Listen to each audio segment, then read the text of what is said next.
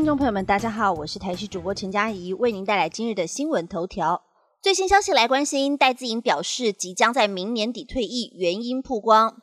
我国羽球一姐戴资颖在昨天出席活动时吐抛震撼弹，表示明年底即将退役，而且就算能打也不打了。今天更是有感而发，在社群媒体写下：每位运动员都会因为年纪有渐渐走下坡的一天，我也不例外。他在出席活动时坦言，原本预计打到二零二一东京奥运之后就要退役，但一直撑到现在。现在觉得可能明年底就差不多了，即使还能打，我也不想打了。简单来说就这样，重点是珍惜现在。珍珍惜我还站在场上的时候。经过一晚的思索和整理，小戴今天在社区媒体发文，表示他会努力的练习，并且珍惜这些在场上跑动的日子，也会持续奋斗到最后一刻。而大家的任务就是要帮他加油和拍手欢呼，这是最重要的。这篇 po 文也在短短一小时内涌入二点三万人按赞，并且有大批粉丝为小戴加油，支持他所有的决定，甚至有粉丝暖心表示，戴资颖永远是大家心中的羽球第一名。高雄大帝国舞厅遭突袭搜索，捡大动作带走一票人。高雄桥头地检署指挥警方侦办，前往林雅区知名的大帝国舞厅，从半夜搜索到清晨，好几个小时。初步了解，应该是追查毒品来源，而且大动作带回不少人回去验尿。九号凌晨，桥头地检署检察官指挥警方突袭大帝国舞厅。初步了解，很可能是在查毒品案时，有毒虫表示是透过了这家舞厅内的大班或小姐代购毒品。检方认为，可能舞厅内涉及了毒品交易或是有要头，才会大动作查办，甚至连店内的电脑也查扣。目前地检署表示还在询问中，有初步结果会再对外说明。水情拉警报，增文水库蓄水率只剩下百分之十一点三，最快四月十七号失守一成。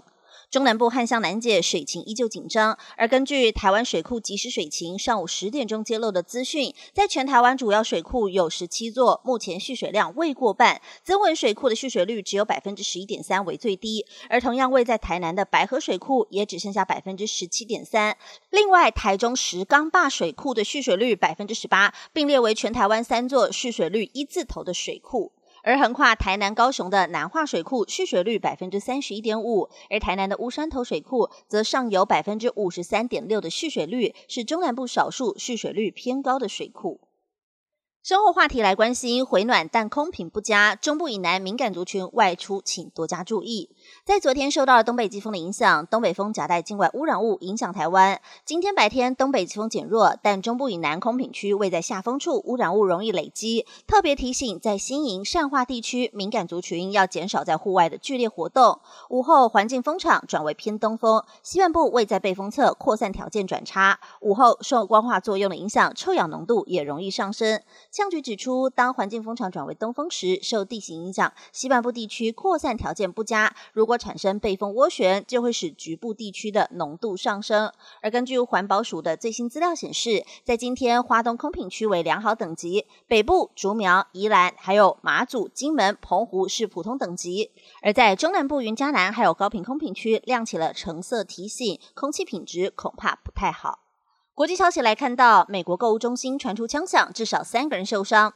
在美国德拉瓦州有一间购物中心，八号晚间发生枪击事件，造成至少三个人受伤。而当时购物中心满是顾客，画面也在 Twitter 上曝光。根据 CNN 的报道，位在德拉瓦州的一间购物中心在八号晚间惊传枪响，目前已知至少造成三个人受伤，但警方并未透露更多细节，只表示目前购物中心和周边地区没有公共安全疑虑，但请民众要避开经过此地。以上新闻由台视新闻编辑播报，感谢您的收听。更多新闻内容，请锁定台视各界新闻以及台视新闻 YouTube 频道。